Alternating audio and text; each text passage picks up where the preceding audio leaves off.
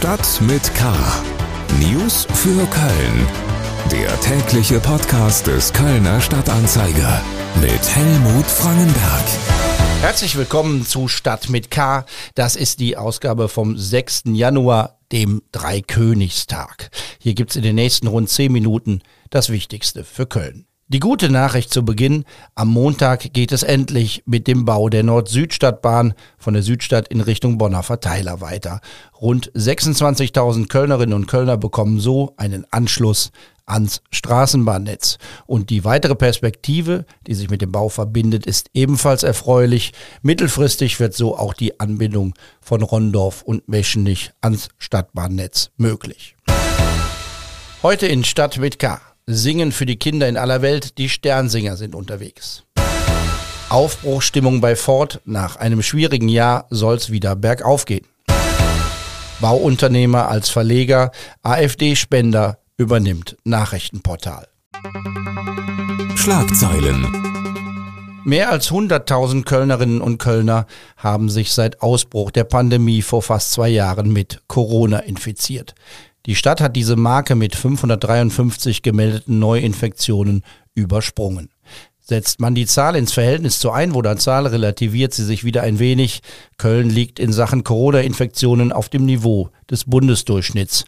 Bei der Sterberate liegt die Stadt unter den Quoten von Land und Bund. Der Kölner Pegel des Rheins steigt weiter. Am Donnerstagnachmittag liegt er knapp unter sieben Metern. Ab Freitag soll der Rheinpegel erst einmal wieder fallen. Abschnitte des Flussufers sind überschwemmt, an der Bastei ist der Parkplatz überflutet, in Rodenkirchen wurde das Hubtor geschlossen. Für die Schifffahrt gelten Beschränkungen. Eingestellt wird sie aber erst ab 8,30 Meter. Die Interessenvertretung der Kölner Katholiken im Erzbistum, der sogenannte Diözesanrat, hat den Vatikan kritisiert. Man sei verwundert über die Entscheidung, neue Vorwürfe gegen den Erzbischof Rainer Maria Wölki erst nach dessen Rückkehr Anfang März prüfen zu wollen. Der Vatikan will Auftragsvergaben des Erzbistums aus den vergangenen zehn Jahren unter die Lupe nehmen. So gibt es unter anderem Kritik an der Finanzierung der Hochschule für katholische Theologie. Zuletzt war Wölki wegen der Anwalts- und Beraterkosten im Zusammenhang mit der Aufarbeitung der Missbrauchsskandale kritisiert worden. Wenn es um die Aktivitäten der katholischen Kirche in diesen Zeiten geht, gibt es nicht nur Schlechtes zu berichten. Der 6. Januar ist der Tag der Sternsinger, der Tag der heiligen drei Könige, deren Reliquien, deren Knochen man im goldenen Schrein im Kölner Dom vermuten mag. Ob sie da wirklich liegen, ist für die schöne Geschichte ziemlich egal, wie wir alle wissen. Und für die tolle alljährliche Sternsinger-Aktion spielt das auch keine große Rolle. Wir kommen zu den Themen, über die wir etwas ausführlicher sprechen. Köln. Gesund werden, gesund bleiben, ein Kinderrecht weltweit.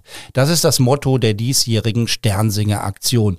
Die Kinder und Jugendlichen, die sich als heilige drei Könige verkleiden, sammeln für die Gesundheitsversorgung von Kindern in Afrika. Am Dreikönigstag übergab Bürgermeister Ralf Heinen auf dem Altermarkt für die Stadt Köln eine Spende von Rathausmitarbeitern und der Oberbürgermeisterin an Kölner Sternsinger aus der Domsingschule. Die Kinder segneten im Gegenzug das Rathaus. Empfänge gab es auch beim Bundespräsidenten und beim Bundeskanzler. Olaf Scholz betonte die Bedeutung des Engagements der Kinder in Zeiten der Pandemie. Wir wissen, das ist eine weltweite Pandemie und das muss uns daran erinnern, dass wir füreinander in der ganzen Welt verantwortlich sind. Insofern bin ich sehr, sehr dankbar dafür, dass ihr euch so einsetzt wünsche euch allen Erfolg dabei, viele Unterstützung und danke für den Sieg. Sternsinger aus Köln waren heute auch beim Empfang in der nordrhein-westfälischen Staatskanzlei dabei, wo sie von Ministerpräsident Hendrik Wüst empfangen wurden. In Zeiten der Pandemie kann man auch online spenden. Das Kindermissionswerk Die Sternsinger bietet im Internet eine digitale Spendendose an. www.sternsinger.de ist die Adresse im Netz. Wirtschaft. Über 15 Millionen Stück wurden bislang weltweit verkauft. Rund 9 Millionen davon wurden in Köln hergestellt. Der Ford Fiesta und seine Geschichte ist eng mit den Kölner Fordwerken und mit der Stadt verbunden. Ein Kleinwagen, der jahrzehntelang in Köln Arbeitsplätze sicherte.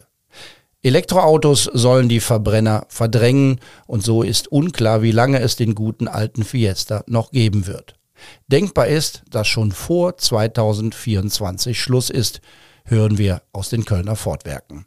Die Arbeitnehmervertreter verspüren trotzdem Aufbruchstimmung. Nach Chipmangel und Einbußen durch die Pandemie werde die Produktion wieder Fahrt aufnehmen. Und ab Mitte 2023 wird in Köln ein Elektrofort gebaut. Dazu Maike Felden.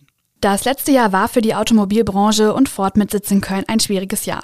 Aufgrund von Chipmangel konnten viele Autos nicht fertiggestellt werden. Viele Mitarbeiterinnen und Mitarbeiter waren in Kurzarbeit. Es gibt Hoffnung, dass sich die Lage bei der Produktion entspannt. Das sagt Benjamin Gruschka, Betriebsratsvorsitzender der Kölner Ford-Werke, im Interview mit dem Kölner Stadtanzeiger. Ab Mitte 23 wird es außerdem einen voll elektrischen Ford geben. Die Produktion für das alte Verbrennermodell läuft dann erstmal bis 2024 zweigleisig weiter. Die Produktion und der Bau für den E-Motor wurden nach Köln geholt, um so mehr als 400 Arbeitsplätze zu sichern. Das war Maike Felden aus der Lokalredaktion des Kölner Stadtanzeiger. Das Interview zur Lage bei Ford und zu den Zukunftsaussichten für die Autobauer finden Sie bei ksda.de und in der aktuellen Ausgabe des Kölner Stadtanzeiger.